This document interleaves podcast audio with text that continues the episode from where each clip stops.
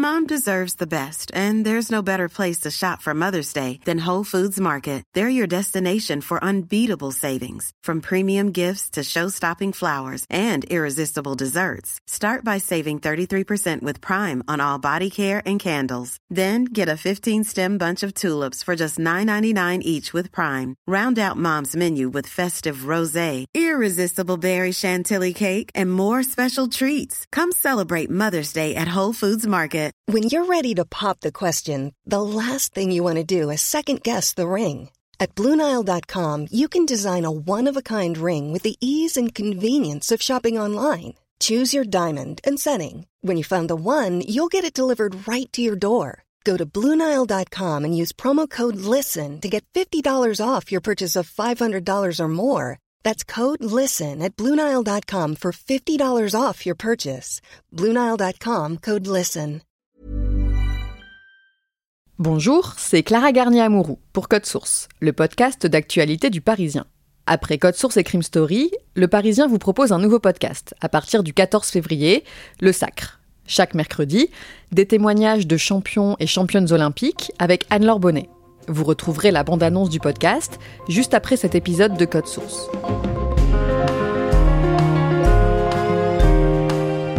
Le 21 janvier dernier, le Parisien a révélé les soupçons d'agression sexuelle qui pèsent sur l'ancien chef de la maîtrise boréale, une prestigieuse chorale de jeunes dans le département du Nord. Il aurait abusé de plusieurs jeunes filles dans les années 90 et 2000, certaines d'entre elles étaient mineures à l'époque. Il y a quelques années, deux femmes ont porté plainte contre lui. Il est aujourd'hui mis en examen pour atteinte sexuelle et viol par personne ayant autorité. Code Source a consacré un épisode à cette affaire quelques jours après la parution de l'article, le 23 janvier. Depuis, une ancienne choriste a accepté de témoigner au micro d'Ambre Rosala. Elle s'appelle Fanny et elle avait 17 ans quand cet homme a commencé à abuser d'elle.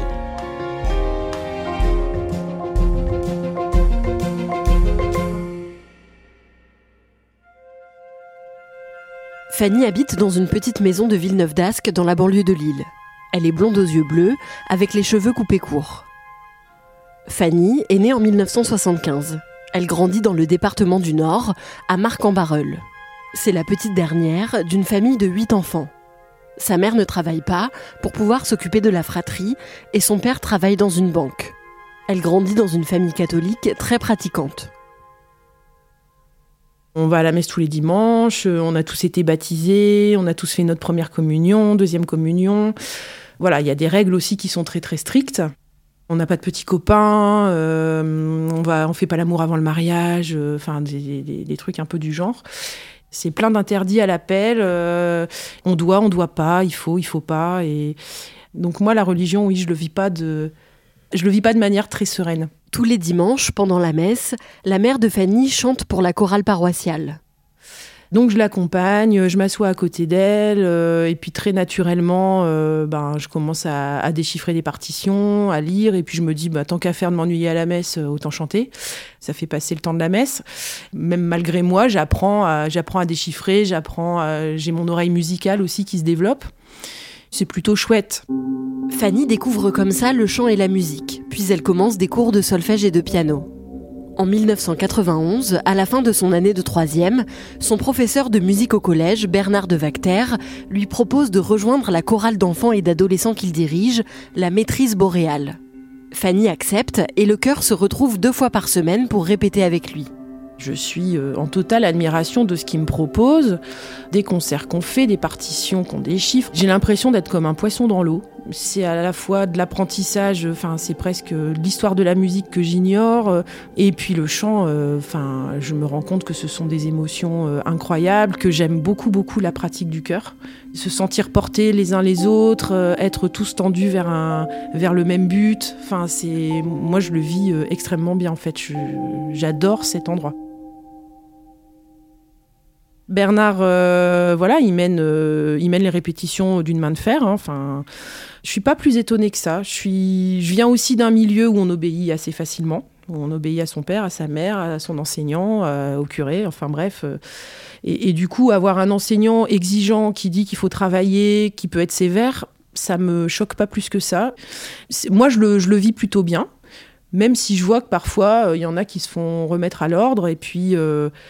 Euh, Et puis quand ils sont remettre à l'ordre, pour certains, c'est assez, euh, c'est assez vache, c'est même assez méchant. Il y, a, des noms d'oiseaux qui sont utilisés, on peut se faire traiter de con, on peut se faire mettre dehors. et moi, je me dis bon ben, c'est comme ça, c'est comme ça que ça marche. Bernard de Vacter a 35 ans. Il est marié, mais toute la chorale sait qu'il entretient aussi une relation avec Marie-Laure, une chanteuse de la maîtrise boréale qui n'a que 14 ans. Sous sa direction, la maîtrise donne de nombreux concerts et devient l'une des plus prestigieuses chorales d'enfants de France. En février 1993, Fanny a tout juste 17 ans. Bernard de Vacter lui propose d'être soliste pour un opéra, Le Petit Ramoneur, qu'ils vont jouer dans plusieurs salles.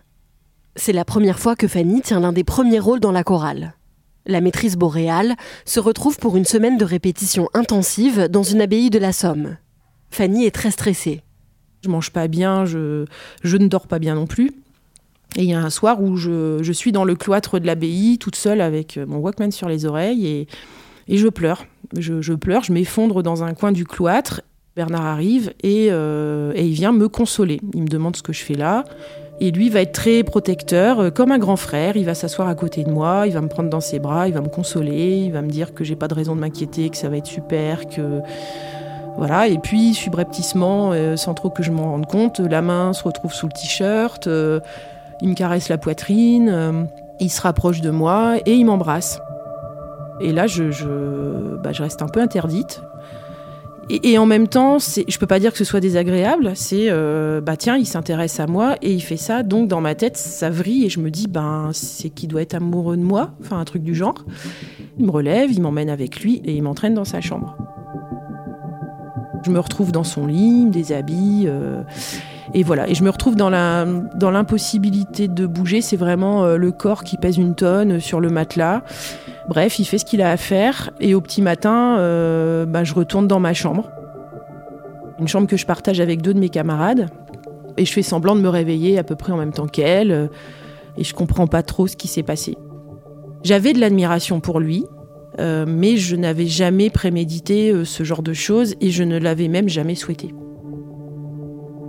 Le soir même, je suis au réfectoire de l'abbaye, on mange tous ensemble, et euh, dans une espèce d'élan de je ne sais quoi, je, prends ma fourchette et je me la serre la main.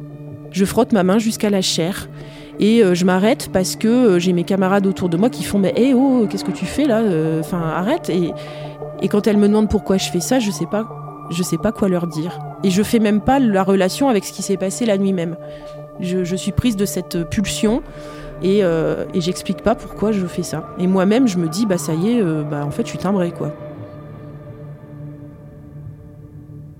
Bernard de Vacter lui dit que désormais ils sont amoureux. Et de retour dans le Nord, il se met à raccompagner Fanny chez elle après chaque répétition. Dans un premier temps, c'est pas désagréable, hein, je dirais. Euh, on s'embrasse, tout ça, il y a des caresses. Et puis moi, je me dis, bah ouais, on est amoureux, je suis amoureuse. Et puis, je, enfin, je veux dire, je tombe amoureuse de lui. Enfin, c'est, j'ai 17 ans, euh, ce sont des caresses appuyées, c'est pas fait n'importe où, c'est pas fait n'importe comment. Moi, je suis aussi à un âge où je commence à ressentir des choses, donc d'où la confusion. Et en plus, j'ai jamais eu de petits copains, j'ai jamais eu de relations sexuelles auparavant, donc euh, bah, évidemment que ça provoque des choses chez moi. Puis il y a, y a, le jour où ça bascule un peu plus parce qu'il me demande euh, s'il n'y a pas un coin un peu tranquille, euh, pas loin de chez mes parents, avant de rentrer. Et donc, on se retrouve sur le, parking euh, d'une petite chapelle euh, qui se situe derrière chez mes parents. Et là, il m'impose une fellation. Et puis par la suite, évidemment, après chaque retour à la maison, à chaque fois qu'il me reconduit, bah, je passe par cette case-là. On passe par le parking. Sous prétexte de cours de chant particuliers, Bernard de Vacter instaure ensuite des rendez-vous chez lui. Comme Fanny ne commence les cours qu'à 10h le lundi matin, il lui demande de venir à son domicile avant d'aller au lycée. Et donc euh, le lundi matin, euh, vers 8h, je débarque chez lui. Évidemment, euh, des cours de direction de cœur, il y en a très peu. Je pense une fois. et puis après, bon, les fellations, les, des relations jusqu'au jour où ça vrille aussi et, et, je me retrouve aussi dans une posture plus que désagréable puisqu'il m'impose une première sodomie. Et ça, par la suite, ce sera des choses qui seront euh, réitérées euh, dans le temps. Je réponds à ces attentes euh, sans être particulièrement heureuse de ce qui m'arrive, sans me rendre compte que ce sont des abus, puisqu'officiellement, nous sommes amoureux, enfin c'est comme ça que je l'interprète. Et donc sans même avoir l'idée que ça puisse s'apparenter à des viols en fait. Fanny n'en parle à personne, pas même à ses parents. Je sais même qu'un petit copain de mon âge, ça passerait pas. Donc, euh, non, non, leur parler de ça, mais, même pas en rêve. Et puis, j'ai peur indirectement que ma mère. Euh, enfin, j'ai peur de pas être soutenue. Pourtant, mes parents sont pas des êtres euh, horribles, mais c'est juste que j'ai peur qu'ils m'engueulent, en fait. J'ai peur qu'ils me disent que c'est de ma faute, que, que j'ai pas fait ce qu'il fallait. Et j'ai peur qu'ils m'interrogent aussi trop sur la nature de nos relations. Je, enfin, je me vois pas leur raconter ça du tout, du tout, quoi. En février 1994, alors que la maîtrise boréale est en semaine de répétition intensive, Fanny remarque que Bernard de Vacter se rapproche de Christelle, l'une de ses meilleures amies dans la chorale. Christelle, on est toujours dans la même chambre. On est à trois à partager euh, cette chambre à chaque fois qu'on part en tournée. Donc Christelle, Anne-Lise et moi. Et je vois que euh, effectivement, il se rapproche de Christelle et j'en ai la preuve euh, le jour où je rentre dans notre chambre et où il sort du lit de Christelle. On est en pleine journée, euh, les stores sont baissés. Et il sort de là un peu maladroitement en me disant euh, Ah ben euh, non, mais elle se sent pas bien, elle est souffrante, je suis venu voir comment elle allait. bon, et je capte qu'en fait, c'est pas normal du tout. Je vois aussi l'air gêné de, ma pote, hein. et là, je comprends. Et je pense qu'à ce moment-là, elle comprend aussi pour moi, comme si tout, tout se disait dans notre regard. Mais on n'en parlera jamais. Elle le sait, je le sais, et on se le dit pas. Sans en être sûre, Fanny a le sentiment que Christelle a elle aussi été abusée par Bernard de Vacter. L'été suivant, quand elle a 18 ans, la maîtrise boréale part en tournée musicale pendant plusieurs semaines. On part en session, en tournée musicale. Et puis cet été-là, euh, bah, il y a un jeune homme de la maîtrise qui se rapproche de moi, euh, qui me dit des choses plutôt gentilles. Euh, il est assez gentil, il est prévenant, il est avenant. et puis on s'embrasse, voilà ce que je vais commencer à vivre avec lui est en tout point à l'opposé de ce que je vis avec Bernard. C'est-à-dire que euh, j'arrive dans un monde un peu plus doux, euh, même carrément doux, où on me demande l'autorisation, où je dis non d'ailleurs, parce que moi je veux pas de relation physique, je veux. Et puis je suis très étonnée parce qu'il est d'accord. Je me dis waouh, mais ça peut être chouette alors. Pour moi, au début, c'est très compliqué parce que je sors avec ce petit ami et Bernard continue à. Lui, il s'en fiche. Hein. Il trouve que c'est bien. Euh, j'ai une relation à côté. Ouais, super. Ah, c'est un gentil garçon. Euh, t'as raison. Mais pour autant, il continue à me solliciter, à venir me chercher et à abuser de moi. Donc, ça me met aussi dans une posture où je me sens minable parce que j'aime, j'aime ce garçon et, et j'ai l'impression de lui être infidèle. et tout ce que je lui refuse, en plus, je n'arrive pas à le refuser à l'autre. Euh, à l'agresseur. Je me sens prise au piège en fait, je me sens vraiment engluée dans ce truc. Jusqu'au jour où on va faire un concert euh, à la collégiale d'Avennes-sur-Helpe. Et puis au retour, je m'installe à côté de Bernard dans le bus et je lui dis euh, ben voilà, je m'en vais. Mais je savais pas en partant que j'allais lui dire ça au retour. J'ai senti comme un, afflux, un truc, un machin qui m'a submergé et je lui ai dit je m'en vais et on se verra plus et j'arrête avec toi parce que j'ai pas envie en fait. Fanny a 19 ans quand elle quitte la maîtrise boréale. Son amie Christelle décide de partir en même temps.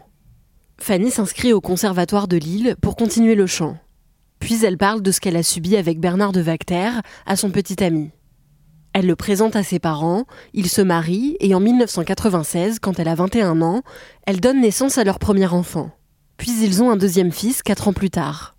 Dans un premier temps, je suis un peu prise par tous les trucs euh, d'une jeune maman avec des jeunes enfants, donc euh, ça me prend pas mal d'espace euh, physique et mental, et c'est bien. Et je rentre dans cette vie, mais tout en ayant... mais j'ai des alertes, j'ai des alertes parce que quand mon fils aîné est petit, j'ai des périodes avec des crises d'angoisse très très fortes, des crises de panique, je me retrouve même aux urgences. Dès que j'ai des moments de stress dans la vie, c'est décuplé.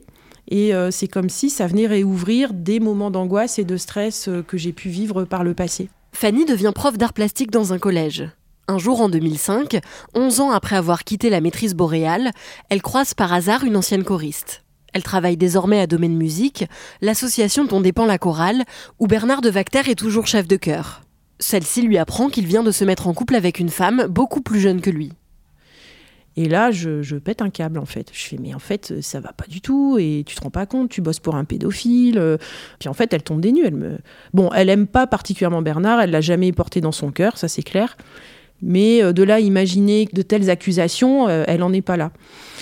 Et du coup, elle me dit, mais Fanny, moi je bosse à Domaine Musique, je peux pas me taire, je, dois le dire. Et moi, je veux pas, en fait. Dans un premier temps, je lui dis non, mais, même pas en rêve, en fait. Je, je veux pas avoir affaire à lui, je veux pas y aller. Et puis elle me, elle me pousse euh, et, puis je réfléchis et j'en parle aussi à, mon mari et je lui dis mais en fait euh, je peux pas continuer à me taire. déjà je suis maman. Moi j'aimerais bien si mes enfants euh, subissaient des trucs qu'il y ait des gens qui interviennent. Et je suis enseignante aussi, donc je suis prof en collège. Et donc, bah, je me retrouve un peu au pied du mur et j'autorise Anne-Lise à me mettre en relation avec le directeur de domaine musique qui va pas prendre du tout les choses à la légère, qui va me recevoir, qui va écouter mon témoignage, et il appelle la brigade des mineurs de Lille, qui va lancer une, une enquête. La brigade des mineurs de Lille entend de nombreuses personnes, d'anciens chanteurs et chanteuses, mais aussi des adultes qui travaillaient avec Bernard de Vacter à cette époque. Fanny est la première à être entendue. Je passe plus de trois heures euh, dans un bureau où on me propose ni à boire euh, ni une pause et où on me presse de questions et où je sens bien que, mais quand même, euh, madame, vous y êtes retournée systématiquement, vous n'avez pas dit non. Donc je passe à l'essoreuse et je ressors de là en me disant non mais même plus jamais en rêve j'y retourne. Et puis surtout je repars avec la sensation que de toute façon je peux pas aller plus loin puisque l'un des policiers me dit que de toute façon les faits que je dénonce sont prescrits. Donc moi je repars avec ça et je me dis, bon, ben, j'ai fait mon boulot, ça s'arrête, point barre. Fanny ne le sait pas, mais les faits ne sont en réalité pas prescrits à ce moment-là. Bernard de Vacter est licencié pour faute grave le 3 août 2005. L'enquête continue et une soixantaine de personnes sont entendues, dont Christelle, la très bonne amie de Fanny. Elle est auditionnée un an plus tard, en 2006. En 2006, elle dépose auprès de la brigade des mineurs. Elle a accouché peu de temps avant de son deuxième enfant et elle va se suicider quelques temps après. Et moi, je suis, euh, en termes de séquelles, je porte euh, pendant des années cette espèce de culpabilité d'avoir mis en avant une histoire. Et puis je me dis, mais, bon sang, si je m'étais tue, euh, dans le fond, Christelle, elle serait encore là. on l'a obligée à raconter des choses qu'elle avait peut-être pas envie de raconter. Tu culpabilises parce qu'il y a eu cet acte dramatique. Fanny n'entend plus jamais parler de l'enquête et elle décide de reprendre le cours de sa vie. Mais elle a toujours beaucoup de crises d'angoisse et elle développe une claustrophobie. En 2021, elle est contactée par une ancienne choriste de la maîtrise boréale qui a vécu exactement la même chose qu'elle avec Bernard de Vacter, mais des années plus tard. Fanny décide de faire appel à une avocate. Celle-ci retrouve le dossier de l'enquête qui avait été mené 16 ans plus tôt, en 2005. Et elle le décortique ensemble. L'enquête montre que Bernard de Vacter aurait abusé d'au moins 17 adolescentes de la maîtrise boréale dans les années 90 et 2000. Fanny découvre aussi qu'il a été entendu par la brigade des mineurs de Lille le 21 août 2008. Il a reconnu des relations sexuelles consenties, selon lui, pour toutes les adolescentes, sauf pour Christelle, qui s'est suicidée deux ans avant l'audition de Bernard de Vacter. Moi, il reconnaît en partie les faits, pas tout. Et pour elle, rien, rien du tout. Et en plus, il a des mots assez durs à son endroit. Euh, oui, elle lui faisait peur. Euh, il y avait des choses qui allaient pas bien chez elle, euh, psychologiquement, elle était atteinte. Enfin bref, il, sort des, ce que je considère être des saloperies à son, à son sujet. Et quand je vais lire l'intégralité du dossier, bah, je passe une journée à pleurer en fait. Je me doutais, j'ai pas l'impression de découvrir grand chose, mais le fait que ce soit écrit et puis qu'il y ait une soixantaine d'auditions et qu'il y ait autant de jeunes filles qui disent qu'elles sont passées dans son lit, alors plus ou moins, euh, oui, oui, j'étais d'accord, euh, oui, oui, j'étais consentante, euh, oui, j'étais majeure, ou oui, ça a commencé un peu avant, mais bon, il y a quand même un process qui est là et qui fait qu'en en fait, il les enchaîne en fait. Dans le dossier, Fanny découvre aussi que quatre jours seulement après l'audition de Bernard de Vacter, l'affaire a été classée sans suite. Personne n'a jamais informé Fanny, ni les autres personnes qui avaient été auditionnées. Fanny ne veut pas porter plainte, car cette fois-ci, les faits sont bien prescrits. Mais quelque temps plus tard, elle rencontre les membres d'un groupe de rock féministe, les Vaginites, qu'elle va voir en concert. c'est du punk euh, hard. euh, voilà. En fait, elle dénonce les agressions euh, faites aux femmes, les violences faites aux femmes, les agressions sexuelles, les viols, enfin tout, tout y passe, l'inceste. Et elles ont des, des morceaux très trash sur ces sujets-là. Et euh, bah, au début, j'ai mal au bide. Et à la fin, j'ai le point dressé. Et je gueule avec elle, quoi. J'ai le point dressé et je gueule avec elle. Et je ressors de ce concert et je me dis, je vais porter plainte. Parce que je ressens la nécessité qu'à un moment donné, il y ait des gens qui m'écoutent et qui actent qu'il s'est passé des choses. Et que ces choses, elles sont gravissimes. Je me dis, c'est pas possible. Il y a trop de trucs dégueulasses qui sont arrivés au, sein de ce cœur et que, euh, et que ça dépasse ma propre personne, en fait. Fanny décide de porter plainte, même si les faits sont prescrits. Le 13 mars 2023, elle est donc entendue par la juge d'instruction en charge de l'enquête. Ça s'est très très bien passé, ça a été assez long, mais en tout cas, toutes les questions ont été posées de manière euh, vraiment intelligente et pertinente. J'ai eu la sensation d'avoir été entendue. La juge d'instruction n'est pas du tout revenue sur la prescription. Elle m'a dit euh, la justice vous a manqué par deux fois. La première en vous disant que les faits étaient prescrits alors qu'ils ne les étaient pas. Et la deuxième en ne vous tenant pas informé du fait que le dossier avait été classé sans suite.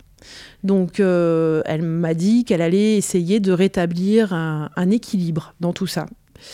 Et suite à cet entretien, euh, la juge d'instruction euh, m'a dit que Bernard était mis en examen, qu'elle allait le mettre en examen et le placer sous contrôle judiciaire. Donc, c'était pour moi, mais un truc. Même avec mon avocate, on n'avait même pas imaginé que ça pourrait, ne serait-ce que débuter par ça. Moi, j'attends. euh, dans un premier temps, j'attends une confrontation. Je voudrais le voir, je voudrais lui parler sans qu'il puisse me répondre. J'ai plein de trucs à lui dire.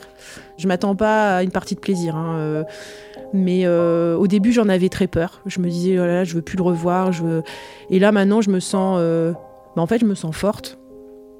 J'attends cette confrontation et puis si ça va plus loin, bah, ça va plus loin et c'est bien. S'il y a un procès, mais tant mieux. Et puis si ça fait jurisprudence, bah tant mieux. Moi je veux bien être la première à apporter un truc qui s'est jamais fait, ça me dérange pas.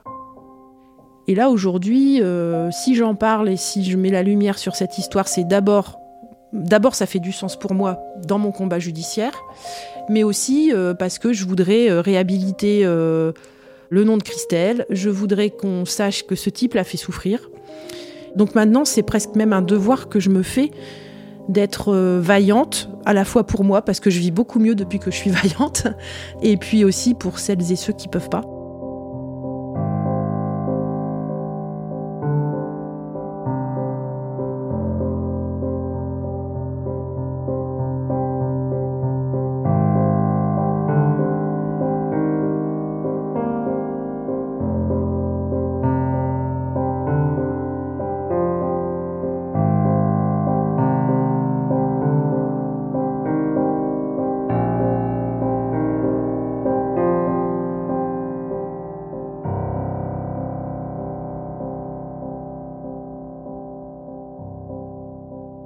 Ambre, est-ce que d'autres femmes ont porté plainte contre Bernard de Vacter Oui, quelque temps après Fanny, une autre femme, Clélia, a porté plainte euh, contre lui. C'est une ancienne choriste qui a fréquenté la maîtrise boréale quelques années après Fanny, au début des années 2000, et donc elles ne se sont jamais croisées dans la chorale. Clélia a contacté Fanny en 2021, et quand elles se sont rencontrées, elles se sont rendues compte qu'elles avaient vécu exactement la même chose à 10 ans d'intervalle. Clélia a donc porté plainte après Fanny, et depuis quelques semaines, sa plainte a été jointe au dossier de Fanny, et donc il faut attendre encore un petit peu avant de savoir ce que la juge d'instruction décide de faire, si elle décide ou non de mettre en examen Bernard de Vacter pour les faits dénoncés par Clélia. Ce que raconte Fanny a eu lieu il y a plus de 30 ans. Les faits, ils sont donc théoriquement prescrits? Oui, c'est ça. Théoriquement, ils sont prescrits. Après, c'est à la juge de décider si elle considère qu'ils sont prescrits ou non. Et comme l'instruction est toujours en cours, Fanny ne sait pas aujourd'hui ce que va décider cette juge. Peut-être que comme la justice n'avait pas forcément été au rendez-vous euh, quand elle avait raconté son histoire pour la première fois en 2005, la juge va décider cette fois-ci de ne pas tenir compte de la prescription. Mais tout ça, ce n'est pas du tout une certitude. Et j'ai eu l'avocate de Fanny au téléphone, maître Jean Kielewicz, et elle m'a confirmé que la mise en examen pouvait tout à fait ne pas aboutir à un procès. Merci Ambre Rosala et merci à Nicolas Jacquard pour son aide. Cet épisode de Code Source a été produit par Thibault Lambert, réalisation Julien Moncouquiol. Code Source est le podcast d'actualité du Parisien. Si vous aimez les faits divers, ne ratez pas notre podcast Crime Story chaque samedi. Et abonnez-vous dès maintenant sur toutes les plateformes au nouveau podcast du Parisien, Le Sacre, diffusé à partir du mercredi 14 février. Et tout de suite, on écoute la bande-annonce du Sacre. Bonjour, c'est Anne-Laure Bonnet. Je suis très heureuse de vous présenter Le Sacre, le podcast événement du Parisien qui va vous accompagner jusqu'aux Jeux Olympiques de Paris 2024. À partir du 14 février et jusqu'au 24 juillet, chaque mercredi, un ou une athlète viendra à mon micro nous raconter son parcours jusqu'à la médaille d'or olympique. Dis-moi, j'entends la musique, j'ai envie de danser et tout ça. Comment ça t'as envie de danser? Tu vas nager pour faire euh, un record ou un titre et t'as envie de danser Et donc un jour, j'ai pris un billet d'avion et je me suis pointée à Los Angeles. Quand je suis arrivée à cet entraînement, j'ai tué la séance. Une médaille d'or au jeu, c'est la quête d'une vie le Graal. Dans ces témoignages, les championnes et les champions racontent ce qu'ils ont dû mettre en œuvre pour se construire un mental hors norme et atteindre la première marche du podium olympique. Oui, c'est champion olympique Oui, champion olympique Champion olympique Et là, je pleure. Mais oui, parce que là, je réalise. Je réalise vraiment ce que j'ai fait. Ce nouveau podcast sera disponible sur leparisien.fr, l'appli du Parisien et sur toutes vos plateformes d'écoute habituelles, Apple Podcast, Spotify, Deezer et YouTube. Le Sacre, ça commence le 14 février, alors abonnez-vous dès maintenant pour ne manquer aucun épisode de cette quête olympique. À bientôt!